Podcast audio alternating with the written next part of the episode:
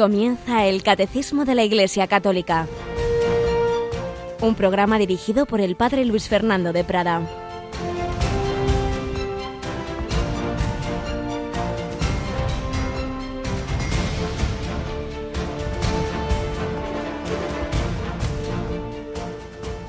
Por los pecados del mundo vio a Jesús en tan profundo tormento la dulce madre vio morir al Hijo amado, que rindió desamparado el Espíritu a su Padre. Oh, dulce fuente de amor, hazme sentir tu dolor, para que llore contigo, y que por mi Cristo amado, mi corazón abrasado, más viva en él que conmigo. Alabado sean Jesús, María y José, muy buenos días en este 15 de septiembre día de la fiesta litúrgica de la Virgen Dolorosa, aunque en nuestra tradición seguimos recordándola en lo que llamamos el Viernes de Dolores, litúrgicamente se instituyó hace ya años, en este 15 de septiembre, con un sentido muy importante, a saber, ayer celebrábamos la exaltación de la Santa Cruz, pues bien, donde está Jesús está María. Y si celebramos la ascensión, celebramos la asunción de María, si celebramos Cristo Rey, celebramos María Reina, pues si celebramos la exaltación de la Santa Cruz, donde moría Jesús, pues está muy bien pensado que al día siguiente, hoy, celebremos María al pie de la cruz. Y he leído un fragmento de esta maravillosa poesía, secuencia, el Stabat Mater Dolorosa, donde hemos dicho a la Virgen, que nos haga sentir su mismo dolor, para llorar con ella, y que por mi Cristo amado, mi corazón abrasado, más viva en Él que conmigo, que yo esté centrado en el Señor, no en mí mismo, no en mis problemas, sino que pensemos cómo Jesús tiene ese deseo ardiente de que todos los hombres se acerquen a Él, tiene sed del amor de cada uno de nosotros, no porque lo necesite, sino porque sabe que esa es nuestra plenitud, que esa es nuestra felicidad, esa sed que llegó también al alma de la Madre Teresa de Calcuta. Estamos en este 25 aniversario de su muerte leyendo algunos fragmentos de textos suyos como este testamento espiritual donde ella decía, estad atentos a todo aquello, a todo aquello que podría impedir vuestro contacto personal con Jesús viviente. El diablo intentará servirse de heridas de la vida, incluso de vuestras propias faltas, para persuadiros de que no es posible que Jesús os ame realmente. Este es un peligro para todos, y eso es completamente contrario a lo que Jesús quiere y espera deciros. No sólo que Él os ama, sino más aún, que Él os desea ardientemente. Vosotros le faltáis cuando no os acercáis a Él. Tiene sed de vosotros. Os ama permanentemente incluso cuando vosotros no os sentís dignos de ello, cuando no seáis aceptados por los otros, o incluso a veces por vosotros mismos, Él es quien siempre os acepta. ¿Qué verdad es todo esto? ¿Cuántas veces uno, pues con sus heridas, con sus pecados, dice, pero bueno, si, si, si no, no me quiero ni yo mismo, me va a querer a mi Dios? Pues es mentira. Si tú no te aceptas, el Señor sí te acepta, te quiere. Quiere, por supuesto, sacar lo mejor de ti mismo, pero comienza por aceptarte y por quererte. Bueno, pues aquí tenemos a una joven alegre que se llama Mónica Martínez. Buenos días, Mónica. Muy buenos días, padre. Gracias por eh, lo de joven y lo de alegre. lo de alegre sí, lo de joven ya va la cosa decayendo. bueno, bueno, bueno pues nos dan grandes ejemplos eh, los mm. santos como la Madre Teresa de Calcuta, pues que fue joven en espíritu, ¿verdad? Hasta el final, siempre entusiasta, siempre con esa esperanza tremenda. Y, esa no, esperanza... y no exenta de dificultades, que pasó uh. muchos años con uh. una sequedad espiritual que... Más que sequedad, una noche oscura terrorífica. Y es que eso nos enseña que en el alma hay como distintos niveles, ¿no? Uno en el fondo del alma puede tener paz y alegría y luego pues no sentir, no sentir a un nivel como más sensorial. Nosotros somos tan, tan apegados a lo sensible, pues es toda una enseñanza de profundidad, de no quedarnos en el emotivismo de eso que tantos dicen, no, se acabó el amor, así, no sé, así como una, una, una, crema que me he quitado así de un día para otro, ¿verdad? Bueno, pues no es eso lo que va a enseñar el nuevo obispo de Tarazona a sus diocesanos, estamos seguros de ello y vamos a participar este sábado de su consagración episcopal. Cuéntanos, cuéntanos. Así es, el sábado 17 de septiembre a las 11 de la mañana, hora peninsular, en la Catedral de Nuestra Señora de la Huerta de Tarazona, será pues esta este esta consagración, perdón, episcopal y toma de posesión de Monseñor Vicente Rebollo, Mozos como obispo de Tarazona. Un sacerdote de la Catedral de Burgos, pues que de esa Caput Castelle, de esa ciudad castellana, eh, va a Tarazona como obispo, así que participaremos de la alegría tanto de, Burgos como de Tarazona y particularmente de allí. Y allí irán nuestros compañeros Paloma, Niño y Ángel, eh, Arija, para, para, poder ofreceros ese momento eh, siempre importante en una diócesis. Bueno, pues nosotros seguimos con este relato tan bonito del padre José Granados García en torno a la parábola del samaritano, relacionándola con los sacramentos. Estamos ya a punto de terminar nos queda poquito, la exposición del resumen que el catecismo hace sobre el bautismo. Ahí entramos en la iglesia, ahí entramos en ese amor de Dios que se vuelca en nosotros, esa agua viva que transforma nuestros corazones. Pues le damos gracias por todo ello al Señor y vamos a seguir escuchando esta parábola eh, del buen samaritano.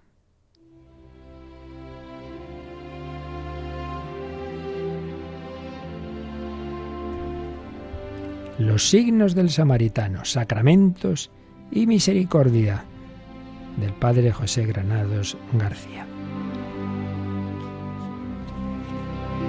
Bueno, pues recordemos que en esta parábola sobre la parábola, el Padre Granados imagina que ese hombre malherido que había sido recogido por el samaritano, luego se recupera, ya vuelve a su casa con su familia, le pone de nombre Jesé, pero se da cuenta de que tiene otras heridas, heridas en el alma, y eso ya, eso no se ha curado. Y entonces está buscando a ver si encuentra a aquel que le recogió del camino. Y empieza por un lado, por otro, y va a esa aldea de Samaria donde Jesús se encontró con esa mujer samaritana. Y le impresiona lo que le cuenta, ve a la gente tan alegre del paso de Jesús por allí. Y esa mujer le habla del agua viva de la que Jesús le había hablado y cómo había sanado su corazón, un corazón que había estado pues pues eso, con con búsqueda de amores superficiales y engañosos. Él quiere encontrarse con ese Jesús. Pues sigue así el relato. Jesús se preguntó, si el Nazareno tiene aquella agua, ¿no tendrá también aquel vino y aceite que estoy buscando? ¿Será él la meta a que me conduce la inquietud que sembró el samaritano? Quería signos de misericordia y entendía, hablando con la mujer de Siquén, lo que aquellos signos pretendían sanar. La vida en su apertura a otras vidas, en su juntura con otras vidas, en el caminar común de las vidas. Era allí donde tenía que sembrar su paz el ungüento. Allí estaba la úlcera, palpitante desde que las manos del samaritano removieran con nueva inquietud las aguas hondas del pozo de su carne. Y reconoció la ponzoña en el corazón del hombre, incapaz de ligarse a otros corazones, un corazón que continuamente se aislaba, se retraía, traicionaba, y que continuamente pedía clemencia, la baratija del perdón fácil, porque sabía que no podía soñar la misericordia, el regalo de un amor nuevo para tejer en unidad la ruta.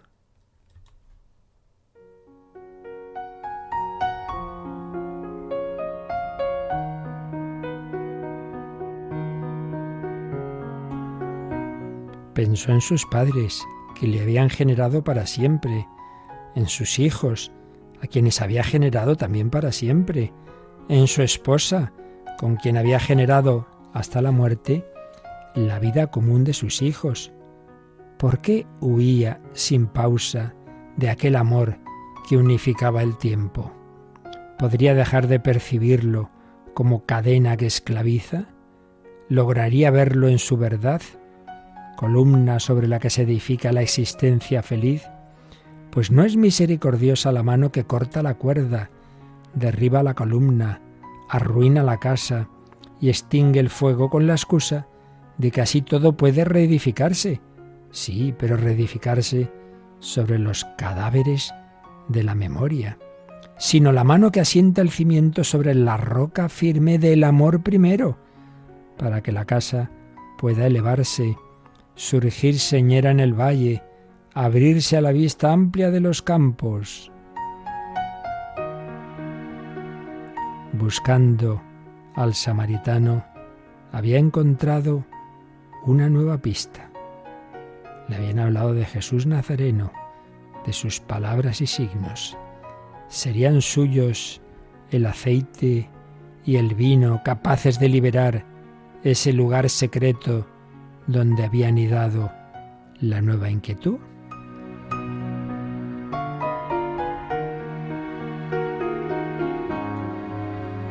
Bueno, pues va siguiendo las pistas. Los de la aldea de Siquén le habían hablado de otro vecino que podría hablarle de Jesús Nazareno. Vivía apartado del pueblo. ¿Por qué habitas tan lejos de la gente? le preguntó Jesé cuando llegó a donde vivía. Me he acostumbrado a la soledad. Por muchos años viví sin tratar con los míos. Debía segregarme de ellos, al principio por obligación, más tarde también por despecho. Es que yo era leproso, y con una campanilla anunciaba mi desgracia, ahuyentando a todos al sonarla. Ahora es distinto, nos separa solo un trecho de camino. Vibramos juntos en penas y gozos. ¿Te curaste de la lepra? Muy pocos tienen esa fortuna. No fue la mayor fortuna sanar de la lepra, recuperar mi vieja carne. Y el antiguo leproso le contó a Jesús su historia. Cuando encontró al maestro caminaba con otros enfermos, diez en total. Todos sufrían de aquel mal que descomponía la carne y que era signo de otras necrosis, las del corazón humano, las de las familias, las de los pueblos. Suplicaron a Jesús que les sanase, querían aliviar sus dolores, escapar de la muerte, pero sobre todo querían volver a compartir la ruta común de sus hermanos, no quedar cercenados de la gran fiesta de la vida. Buscaban la misericordia que devuelve a la comunión de todos, porque no hay mayor miseria que vivir abandonado. Bueno, pues seguiremos escuchando ese diálogo entre Jesé y el leproso, ya veis caído quien era uno de esos diez leprosos de que nos habla el Evangelio de San Lucas, a los que Jesús curó, pero lo escucharemos el próximo día.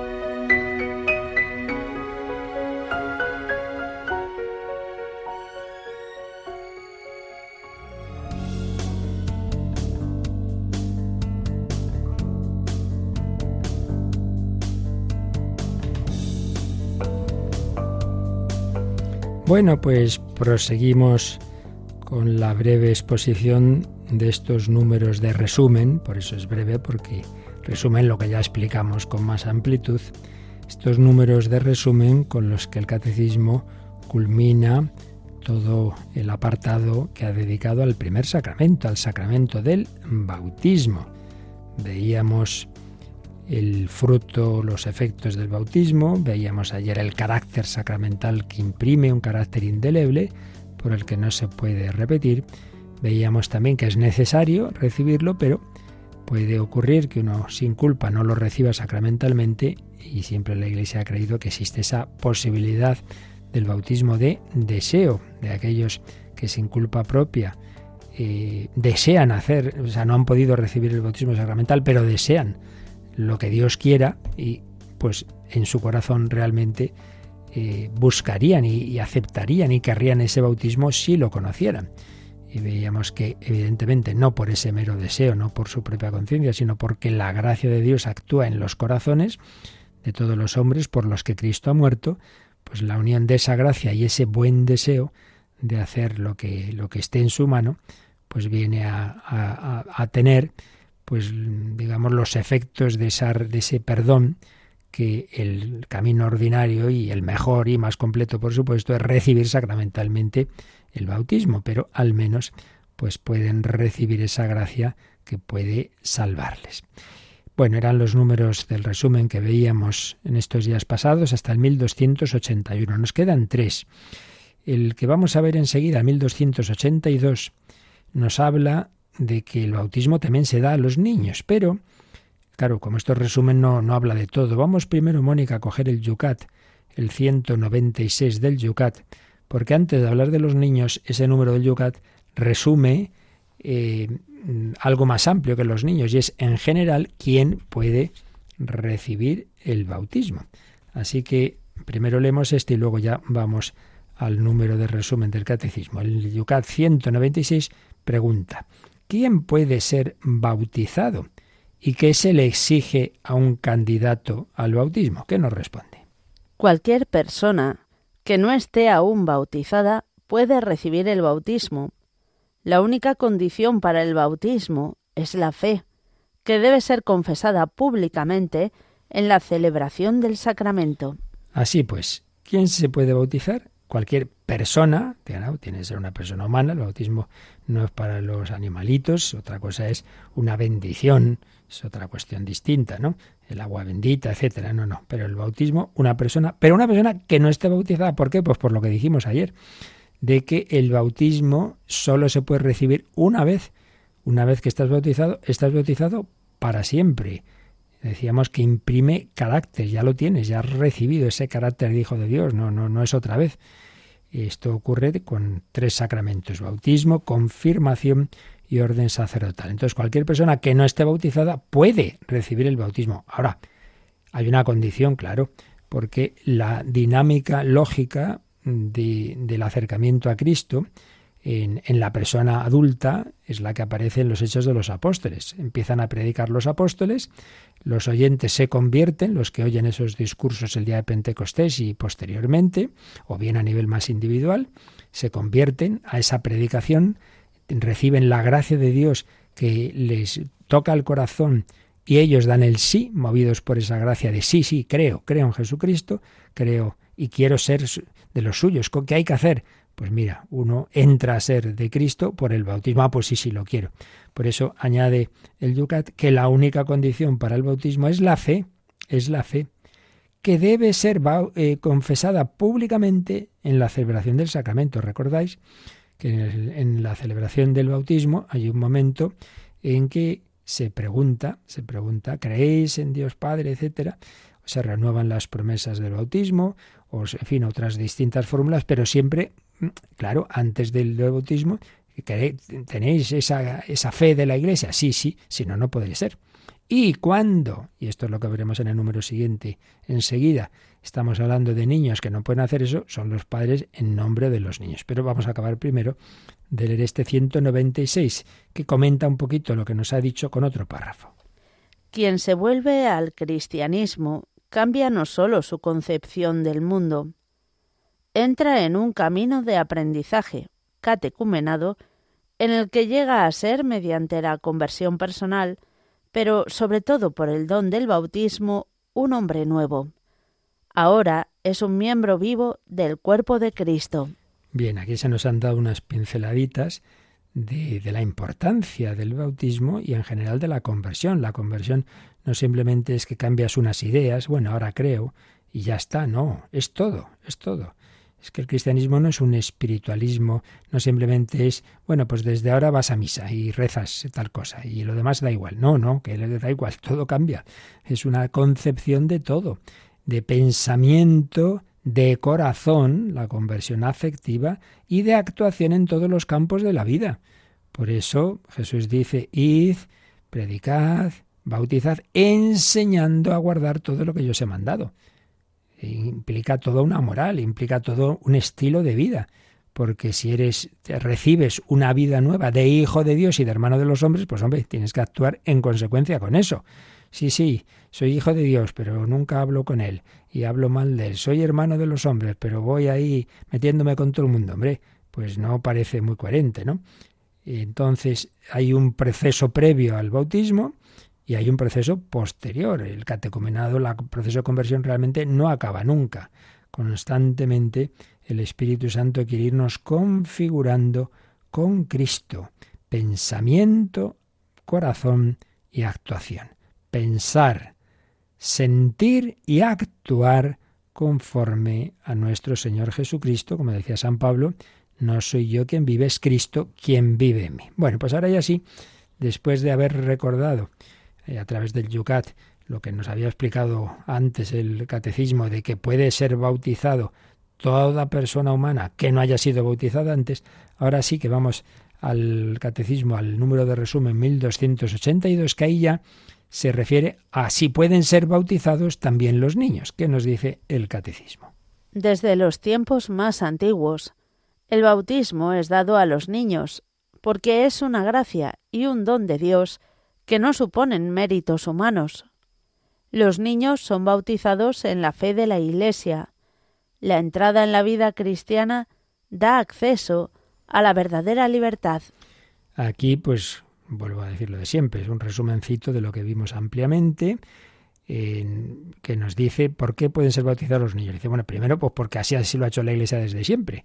Y por tanto, aquello que se remonta a los primeros tiempos, pues la Iglesia vive de, de las enseñanzas de Cristo y de esa promesa que le hizo de la asistencia del Espíritu Santo. Claro, si fuera una cosa que hubiera aparecido en el siglo XIX, uno dice, bueno, habría que ver, ¿es esto hasta qué punto? Esa estará bien, claro, si la Iglesia lo ha dicho, pero una cosa que esté bien y otra cosa es que esto sea algo eh, seguro que venga del Señor o puede ser simplemente una cosa humana, por ponernos un ejemplo muy sencillo, ¿no? Cuando hablamos de los cardenales de la Iglesia. Pues es una cosa que aparece en un determinado momento de la historia, ya lo sabemos. No es una cosa de derecho divino. ¿Podría suprimirse eh, esa institución de los cardenales? ¿Podría los papas ser elegidos de otra forma? Sí, sí, porque eso no se remonta a Cristo. Pero sí se remonta a Cristo los sacramentos. ¿Veis? Bueno, pues entonces enseguida vemos que ya lo veíamos, ¿no? Diversos ejemplos en el en los Hechos de los Apóstoles, en cartas de San Pablo, en que se hace alusión a bautismo de familias enteras, familias que por el contexto uno ve pues que habría también niños. Y bueno, enseguida tenemos en la historia de la Iglesia esa, esa práctica ¿no? del bautismo de los niños. Pero luego además se nos da una pincelada teológica del por qué, y es que tendemos mucho a pensar como que yo soy el que se merece los sacramentos. ¿eh? Pues no, nunca los merecemos. Son un regalo, son una gracia. Tú te has buscado la vida, te la ha dado Dios la vida, ¿no? No te la has merecido, pues la vida divina también. Por eso dice, eh, el bautismo es una gracia y un don de Dios. No, no, se nos da sin méritos, se nos da sin méritos. Entonces, mm, ese regalo no se le puede dar a los niños. Y entonces lo de siempre, ah, pero hay que preguntarles. ¿Y usted le ha preguntado si quiere venir al, mundo? No, ¿verdad? Y le ha preguntado por el nombre que ya le ha puesto desde el principio, tampoco, ¿verdad? Y le va a preguntar si quiere comer, tampoco. Y le va a preguntar si quiere ir al colegio, tampoco. Hombre, pues entonces si lo que es bueno se lo da, que luego si él quiere rechazarlo ya lo rechazará, por desgracia, pues no vamos a darle lo más importante, que es la vida divina. Por eso, también en este caso es necesario la profesión de fe, pero en este caso de los padres. Los niños son bautizados en la fe de la Iglesia. Claro que tiene que haber una fe previa, tiene que haber una comunidad que, en la que se bautice ese niño. Claro, sí, lo que no podría ser es, salvo peligro de muerte, porque ahí ya no hay otra, pero en circunstancias ordinarias, el que, por poner un ejemplo, ¿no? Un niño esto es imposible lo voy a decir, pero bueno, que está ahí perdido en una isla, le bautizamos, le dejamos ahí solo en la isla. Bueno, pero si nadie le va a enseñar nada, no, no, no ha sido acogido en una comunidad cristiana. Evidentemente tiene que haber alguien, si no son los padres, otros familiares, padrinos, alguien que, que, que va educando a ese niño en esa, en esa fe en la que ha sido bautizado. Y la última frase del 1282 dice, la entrada en la vida cristiana da acceso a la verdadera libertad. No, es que si le bautizo, le, voy contra su libertad. No, si es al revés, es al revés. Si no le bautiza, ese niño queda esclavo, queda esclavo del pecado y del príncipe de este mundo. Que en este mundo espiritual no hay una neutralidad. O estás en, en, el lado de Cristo, de la gracia de Dios, o estás en el lado del príncipe de este mundo. Aquí no hay la X de las quinielas, aquí es el uno o el dos. O estás con uno o estás con otro. Entonces, si lo bautizas, quiere decir que de entrada le das el regalo de la gracia de Dios. Si no le bautizas, quiere decir que de entrada le dejas bajo el príncipe de este mundo. Caramba, pues no está mal. Entonces, es muy serio esto. Y por eso pues es tan triste, ¿no? Pues como la extensión de la, decimos así eufemísticamente secularización, más bien habría que decir apostasía. La apostasía de Occidente y también de España, pues cada vez menos bautizos. Y entonces en otros tiempos decían, estáis niño, está morito. Eh, pues sí, está pagano. Es, es, se ha quedado al margen de esos regalos que nos da el Señor. Pues tenemos que pedir, tenemos que pedir que, volvamos a esa fe, que valoremos lo más importante y como Jesús dijo, la verdad os hará libres. Sin el encuentro con Cristo somos esclavos, esclavos del pecado, esclavos de Satanás.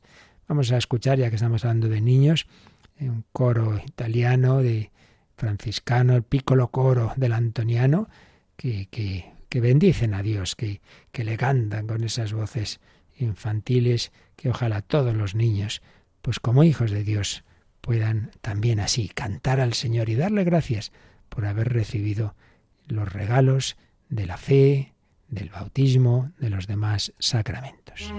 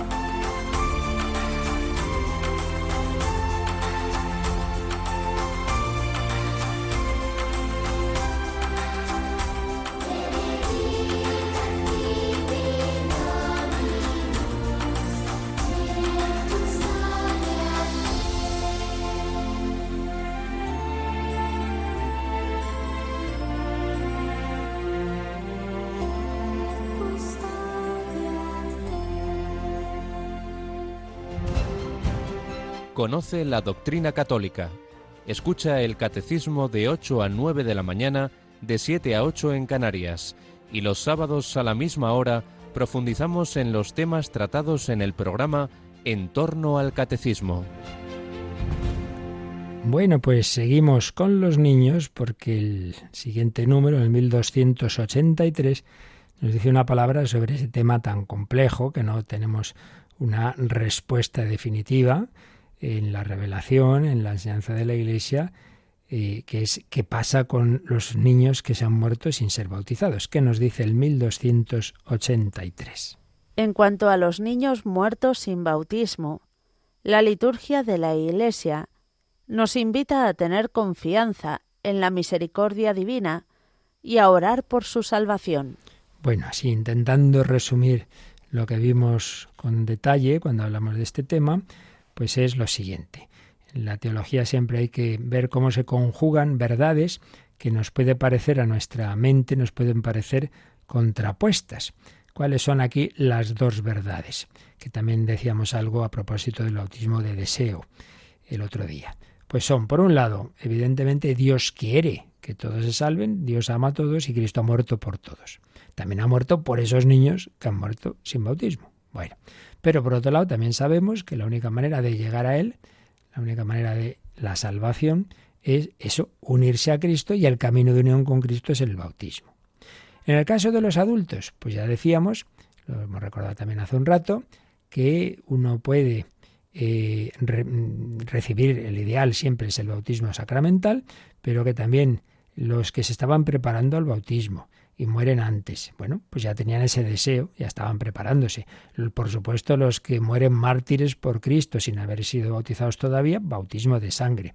Incluso aquellos adultos que, que no han recibido el bautismo, porque no han conocido a la Iglesia, porque no han recibido el mensaje evangélico, pero que en su corazón tienen la gracia de Dios actúa y tienen deseo de hacer lo que haya que hacer, pues también ahí podemos ver ese ese indicio de, querer hacer lo que Dios quiere, pues bautismo de deseo. Pero claro, se preguntaban los teólogos antiguos, pero ¿y los niños? Los niños pequeñines, los bebés, esos no pueden pensar, esos no pueden desear. Entonces, no, ahí no tenemos bautismo de deseo, ni bautismo sacramental, ni bautismo de deseo. ¿Cómo se salvan? Y claro, era un lío, ¿no? Primero hay que decir que en esto, como en otros temas, esto lo tengo que repetir muchas veces, porque muchas veces llegan preguntas que, mire, aquí yo no puedo responder lo que se me ocurre, sino lo que el Señor nos ha revelado. Dios ha revelado lo que realmente necesitamos saber para cómo actuar, no para saciar nuestra curiosidad. Hay cosas que habrá que esperar a la vida eterna.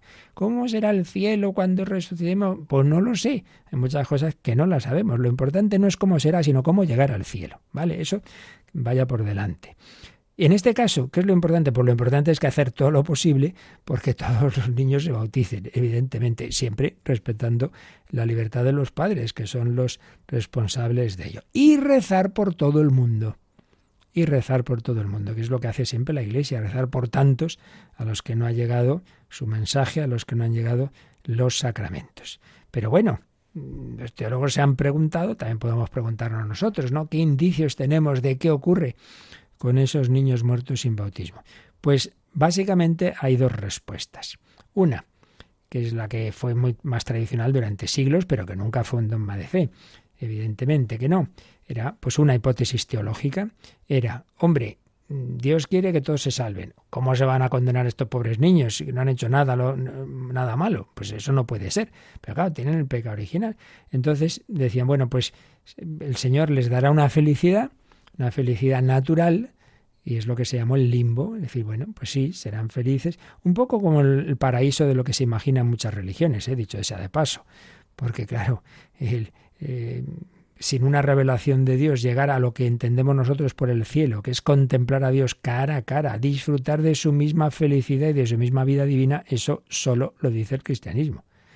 El paraíso que se imaginan otras religiones es simplemente, pues eso, con, como nuestro mundo en un jardincito, pasarlo siempre bien. Pues algo así sería el limbo de los niños. Pero cada vez más, incluido algún texto de, los papas, Juan Pablo II, por ejemplo, en el Evangelium Vitae, eh, se piensa otra, otra respuesta posible. Es decir, hombre, es verdad que un niño pequeño en, digamos, mm, en sus condiciones ordinarias no puede pensar, pero es que no puede Dios en el alma de un niño como en el alma de un adulto moribundo, como tantas veces se ha comprobado, que a nosotros nos parece que no se entera de nada, que el cerebro está, no sé, bueno, si el cerebro estará como esté, pero el alma, Dios puede actuar en el alma, no puede Dios en, en el momento final de la vida de ese, de ese niño, pues también darle una gracia a la que ese, esa alma pueda acogerse y decir sí, sí, recibir esa, esa gracia de Dios y por tanto ser también una especie de bautismo de deseo. Aparte de que si decimos que los padres representan al niño cuando bautizan, lo bautizan, eh, ellos, digamos, responden, digamos, es la fe de los padres la que acoge a esos niños, pues también la, la Iglesia Madre, la Iglesia Madre está rezando por todo el mundo y por todos los niños. Y hay una misa, que por eso hace alusión a ello este número del resumen a la liturgia de la Iglesia, hay una misa para rezar, para rezar por los niños muertos sin bautismo. Bueno, en definitiva, ¿qué tenemos que hacer? Dos cosas. Una, hacer lo posible, bueno, tres, si queréis. Una, hacer lo, lo, posible porque, porque reciban el bautismo todos los niños. Dos, el, rezar por todos los demás. Y tres, lo que nos dice aquí el catecismo, tener confianza en la misericordia divina. Tener confianza. Ya está. Y, y, no, ya está, no podemos decir más. Lo demás ya nos enteraremos. Pero en fin, yo desde luego sí creo que es más coherente con todo el conjunto de, de la revelación del amor de Dios, del amor de Cristo por los niños, el pensar que no les deja simplemente en una felicidad natural que llamamos limbo, sino que les da también esa gracia para pues disfrutar también mm, por gracia y misericordia del cielo. Bueno, y vamos ya al último número del resumen que hace el catecismo de lo que ha explicado en todo este apartado que estamos terminando. Si antes nos preguntábamos quién puede ser bautizado, en este número la pregunta es ¿quién puede bautizar? Leemos Mónica el 1284. En caso de necesidad, toda persona puede bautizar, con tal que tenga la intención de hacer lo que hace la Iglesia y que derrame agua sobre la cabeza del candidato, diciendo Yo te bautizo en el nombre del Padre y del Hijo y del Espíritu Santo. Pues sí, ¿Quién puede bautizar? Circunstancias ordinarias y circunstancias extraordinarias. Circunstancias ordinarias. Por las circunstancias ordinarias puede bautizar el obispo, el sacerdote, el presbítero y el diácono en la Iglesia Latina. Puede hacerlo cualquiera de ellos. Eso es lo ordinario, la celebración ordinaria. Pero circunstancias extraordinarias, y aquí nos referimos a cuando sobre todo hay peligro de muerte o es una situación en la que no hay ningún ministro de la Iglesia imaginemos una situación de guerra o cosas de este tipo, o un, poblado donde el misionero va cada no sé cuánto tiempo y no se puede esperar y hay, hay riesgo. Bueno, pues en ese caso, dice, toda persona, por tanto, desde luego, todo cristiano puede bautizar. Pero no solo eso, sino que si alguien sabe, y yo conozco casos, ¿eh? no es tan extrañísimo, si alguien sabe, eh, una persona no cristiana, pero sabe que los cristianos tenemos el bautismo como forma de, entrar en la iglesia y de recibir el don que nos lleva por el camino de la salvación, pues esa persona, estoy acordándome ahora de, un entonces seminarista, que a su madre eh, de un país lejano en Japón le decía, mira, puedes bautizar a la abuela que, que quiere ser cristiana de esta manera. ¿Se lo explico? Entonces dice, toda persona puede bautizar con tal de tener la intención de hacer lo que hace la Iglesia. Yo no soy católico, yo no soy católica, pero yo con esto quiero hacer lo que hacen los católicos, lo que hace la Iglesia. Y me han dicho que lo haga así, que coja agua y con esta intención yo lo voy a hacer, aunque yo pues no tenga esta fe, pero yo hago lo que ellos hacen con buena intención. Y entonces coges agua y, sobre la cabeza del niño o del adulto dices pues estas palabras que son las esenciales, como ya vimos, del bautismo. Yo te bautizo en el nombre del Padre y del Hijo y del Espíritu Santo, que viene a ser yo te dedico, yo te consagro, yo te empapo del Padre y del Hijo y del Espíritu Santo. Yo te consagro al Padre y al Hijo y al Espíritu Santo. Toda persona puede bautizar en caso de necesidad. Particularmente estamos hablando del peligro de muerte. Vamos a ver Esto mismo, como nos lo dice el Catecismo de los Jóvenes, el Yucat, entonces nos vamos al número 198. A ver, nos pregunta el 198, pues esto mismo. ¿Quién puede administrar el bautismo? ¿Qué responde? Normalmente es el obispo, un presbítero o un diácono quien administra el sacramento del bautismo. En caso de necesidad, cualquier cristiano e incluso cualquier persona puede bautizar, siempre que derrame agua sobre la cabeza del candidato diciendo Yo te bautizo en el nombre del Padre, y del Hijo, y del Espíritu Santo. Bueno, pues como veis, en este caso prácticamente viene a decir lo mismo que nos había dicho el número de resumen, únicamente que añade ahora una pequeña explicación. El bautismo es tan importante que incluso un no cristiano puede bautizar. Solo tiene que tener la intención de hacer lo que hace la Iglesia cuando bautiza. Sí, aquí hay un, como un motivo que nos podemos pensar, ahí ¿por qué será? Es que en este caso del bautismo es mucho más fácil que en otros que pueda administrarlo cualquiera. Pues precisamente porque es tan necesario, porque es el sacramento de por sí necesario para la salvación, lo que hemos estado diciendo, ¿no? Que o en, o en efecto, en, en modo sacramental, o, o, por deseo, todos necesitamos el bautismo para la salvación. Y siendo tan importante, pues es lógico que en el plan de Dios pues haya facilidades para que cualquiera pueda administrarlo. Es distinto, en cambio, por ejemplo, eh, ordenar sacerdote, pues mira, ordenar sacerdote solo puede el obispo. ¿Veis? Ahí, y es que claro, eso no, no es esencial para salvarse nadie el ordenar este sacerdote. Son cosas completamente distintas, ¿no? Por tanto, incluso un no cristiano, con la intención de hacer lo que hace la Iglesia y coger agua y decir esas palabras, puede bautizar. Bueno, pues terminamos así esta exposición, aunque vamos el próximo día a leer un texto precioso, como, como todos los suyos, eh, del Papa Benedicto XVI, eh, una larga reflexión eh, que hizo sobre el bautismo y nos va a venir muy bien como ya como una conclusión y a la vez meditación, digamos, de lo que significa el bautismo.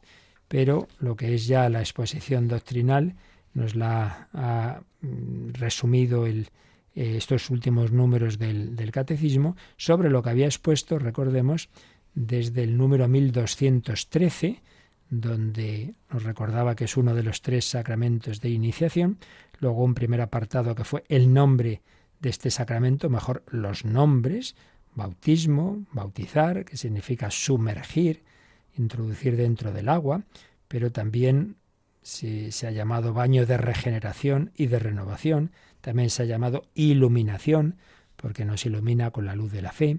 Luego, un segundo apartado, pues vimos el bautismo en la historia de la salvación, como estaba prefigurado en el Antiguo Testamento, cómo llega Juan Bautista, luego cómo bautiza a nuestro Señor, el bautismo de Cristo, y luego ya el bautismo en la Iglesia. Luego vimos la liturgia del sacramento, la celebración del bautismo, enmarcada en los pasos de la iniciación cristiana, bautismo, confirmación, Eucaristía, y luego, pues, ¿qué, qué significa cada uno de los ritos? La señal de la cruz, la palabra de Dios, el confesar la fe, el agua, que es lo esencial, esa inmersión o efusión del agua, eh, y luego también la, la, la, unción con el óleo de los catecúmenos, la unción con el santo crisma, la vestidura blanca, el rezar el Padre Nuestro, la vela, la luz, etc. Y luego ya finalmente la bendición solemne. ¿Quién puede recibir el bautismo? Lo que acabamos de resumir, bautismo de adultos, bautismo de niños, la fe del adulto, la fe de los padres, que es necesaria. ¿Quién puede bautizar? Pues también lo acabamos de ver. Y luego la necesidad del bautismo, también este tema que hemos estado viendo de que es imprescindible para la salvación, pero sea mm, recibido eh, sacramentalmente o sea recibido en deseo. Y que eso, pues pensamos que puede incluso llegar a los niños muertos sin bautismo, pues Dios puede darles ese, una gracia especial que viene a equivaler al bautismo de deseo. Y el, último apartado que vimos fue la gracia del bautismo, los efectos del bautismo, la remisión de los pecados, siempre el pecado original, y si uno se bautiza de adulto, pues todos los demás pecados personales que haya cometido, como el Señor nos da una vida nueva, la vida de la gracia, la vida divina participada en nosotros, la inhabitación de la Santísima Trinidad, como además nos incorpora a la Iglesia, nos hace miembros del cuerpo de Cristo, como todos los cristianos, mm, aunque sean de otras comunidades, pues en eso tenemos, tenemos ahí algo, ese vínculo de unidad. Hemos sido todos bautizados en el nombre de la Santísima Trinidad y es un vínculo que atrae a la unidad. Luego, como otro efecto, es ese sello espiritual indeleble que llamamos carácter. Pues todo esto es lo que nos ha resumido el catecismo desde el 1275 al 1284, son los números de resumen que hemos estado viendo en los últimos días sobre todo este apartado que acabo ahora de recordar de lo que nos ha hablado. Pues ya, como digo, solo nos queda esa especie de meditación eh, y de acción de gracias del bautismo recibido que veremos en próximos días del Papa Benedicto XVI y nos quedamos pues también nosotros dando muchas gracias a Dios y recordando que el bautismo, aunque es verdad que más aún la confirmación, que será el siguiente sacramento que veremos, pero ya el bautismo no solo nos hace hijos de Dios, sino que nos invita a dar testimonio de la fe. Que si has recibido la fe, pues tienes que compartir esa vela que se va encendiendo en la vigilia pascual, desde el cirio pascual, uno se la pasa a otro, pues tú también y estás llamado a dar testimonio, por supuesto, en primer lugar, con tu, vida, testimonio de vida, eso es lo principal, de, de amor, de caridad, de alegría, de servicialidad, de fortaleza, de rezar por los demás, pero junto a la oración y el testimonio también la palabra. Siempre habrá un momento, no se trata de estar sermoneando a la gente, pero un momento de, de ocasión de, de, decir una palabra que, que manifieste que tú eres cristiano y que ahí encuentras la, serenidad, la paz, la alegría, la esperanza. Y mira, precisamente ayer mismo, una persona que encontré me decía, mire, yo empecé a oír Radio María hace unos años porque estaba ya estresado, estaba agobiado, lo estaba pasando mal, harto de las noticias siempre negativas, enfadado con las cosas, las tertulias políticas y descubrí Radio María, empecé a encontrar paz, esperanza y cómo le había ayudado a la fe. Pues también otra forma de hacer apostolado, hablar, invitar. Mira, pruébala, escucha Radio María, luego tú decides. El Señor nos envía a todos al mundo entero. Por eso vamos a terminar con una canción que nos recuerda que estamos enviados a evangelizar. Pero antes de ello, nos recuerda Mónica cómo podéis hacer vuestras consultas. Participa en el programa con tus preguntas y dudas. Llama al 91005 9419. 91005 9419 Puedes escribir un mail a catecismo arroba o escribirnos un mensaje al teléfono de WhatsApp 668 594 383 668 594 383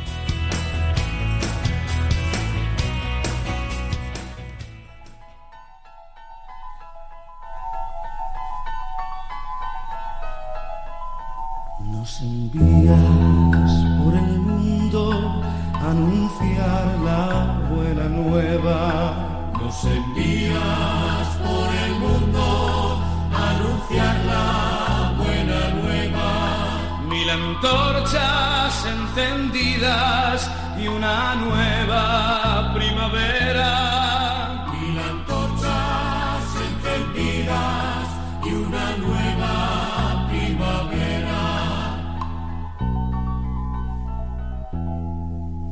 la sal se vuelve sosa, ¿quién podrá sanar el mundo?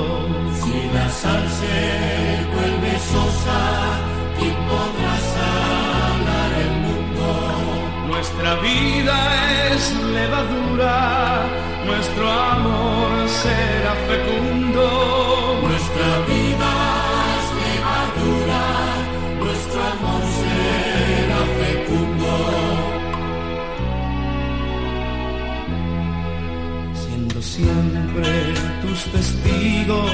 cumpliremos el destino. Siendo siempre tus testigos, cumpliremos.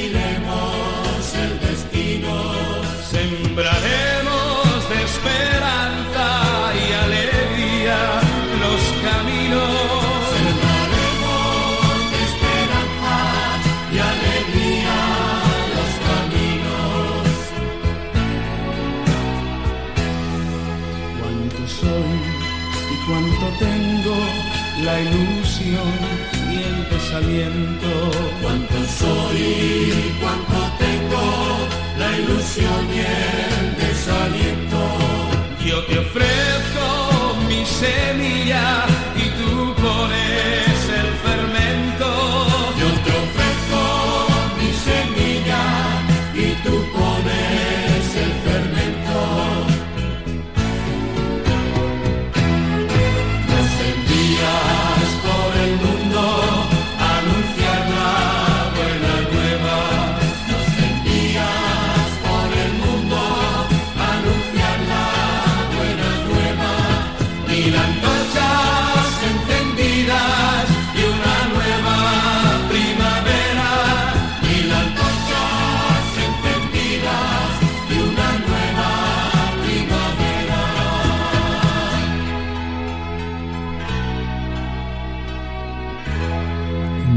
envías por el mundo anunciar la buena nueva, la buena noticia de que Dios nos ama, esa buena noticia que extiende Radio María. Recibimos bastantes mensajes de testimonios, de agradecimiento. Por ejemplo, Antonia María dice, qué suerte tienes, cómo te ha bendecido Dios. Pensaba ayer y le di las gracias por haberme creado, llamado desde el principio, por haber querido que fuera su hija, el bautismo y haber sembrado para mí todo lo necesario para que floreciera mi fe, por haberme dado unos padres buenísimos, una buena familia, una tierra inigualable donde nacer y vivir, unos vecinos, amigos y bienhechores de los mejores, una infancia y juventud felices, fuerza y discernimiento, para superar los años en que viví alejada de él y no fui feliz. El regalo de mi segundo nacimiento, la iglesia, los sacerdotes, parroquianos, hermanos y hermanas que me cuidan el alma, que me arropan, aunque a veces no los entienda y me enfade y ellos me aguanten con su paciencia. Vosotros que junto a ellos me habéis devuelto al verdadero Dios y a María.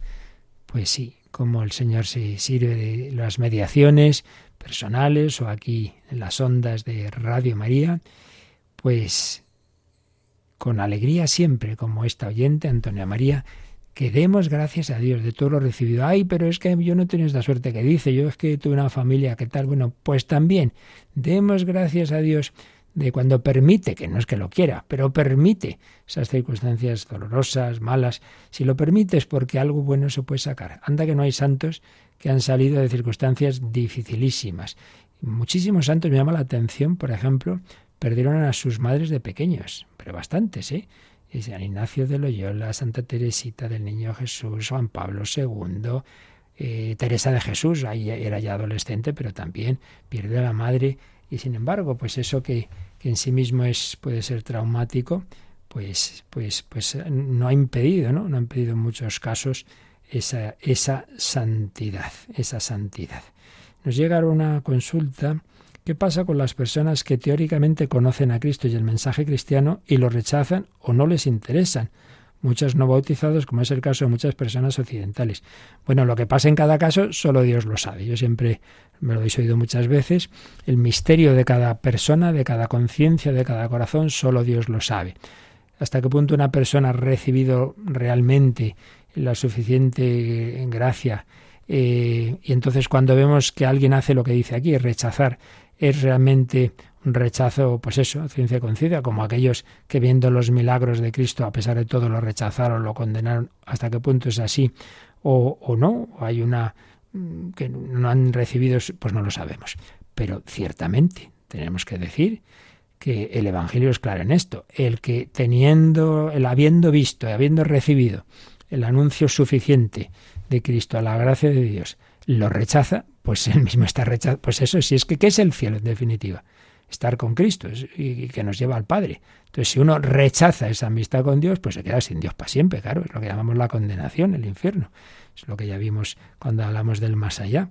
Lo único es esto, que en lo que nunca podemos es asegurarlo de alguien por lo que vemos externamente, porque puede ocurrir que esa persona no haya recibido aún esa suficiente gracia de Dios y los talentos, digamos, usando la palabra los talentos, eh, a los que responder. Pero si lo ha recibido y, y porque no le da la gana, por soberbia, por lo que sea, se mantiene en eso, desde luego, mientras esté así en esta vida, pues claro, no está en esa comunión con Dios. Pero si eh, todavía queda hasta el final, ¿no? Si se mantuviera así en la hora de la muerte, pues como dice el credo del pueblo de Dios de Pablo VI, y me parece que lo recoge el catecismo, pues sería como la autoexclusión, autoexclusión de ese banquete del reino de los cielos, que es precisamente lo que llamamos el infierno. Hay que pedir que todos los hombres reciban la gracia y acepten y colaboren, claro, porque muchos vieron a Cristo, es impresionante, el último gran milagro de Jesús, la resurrección de Lázaro, más que eso ya, un muerto de cuatro días. Entonces, ¿qué dice el, Evangelio al terminar ese relato? Que muchos creyeron y otros en cambio dijeron, ¡uh! Este hombre hace muchos milagros, hay que, hay que acabar con él. Caramba, pues si estás diciendo que hace milagros, entonces será que viene de Dios. Pues no, el corazón puede estar tan torcido que decir, no, no, no interesa este hombre, pues claro, esto va a hacer eh, que, vengan los romanos, que perdamos aquí nuestros puestos, que no sé qué, y mira, que venga de Dios o no, este tío hay que eliminarlo, claro. Entonces eso indica que es un corazón, pues, pues que está eh, dominado por el mal y que tienes la ocasión de convertirte como otros lo han hecho y tú no. Bien, pues eso ya, eso es muy grave, es rechazar la luz.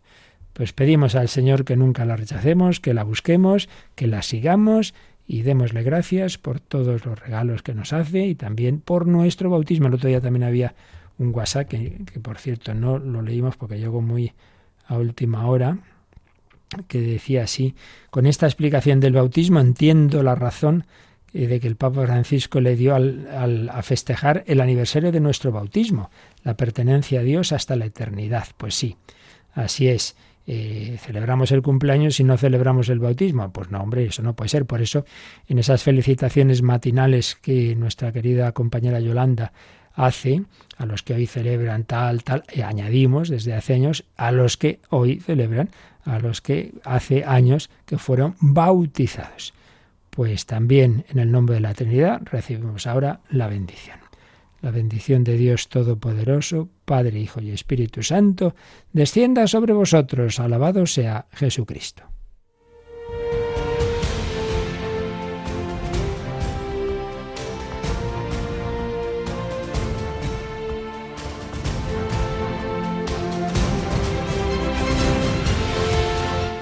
Han escuchado en Radio María el Catecismo de la Iglesia Católica un programa dirigido por el Padre Luis Fernando de Prada.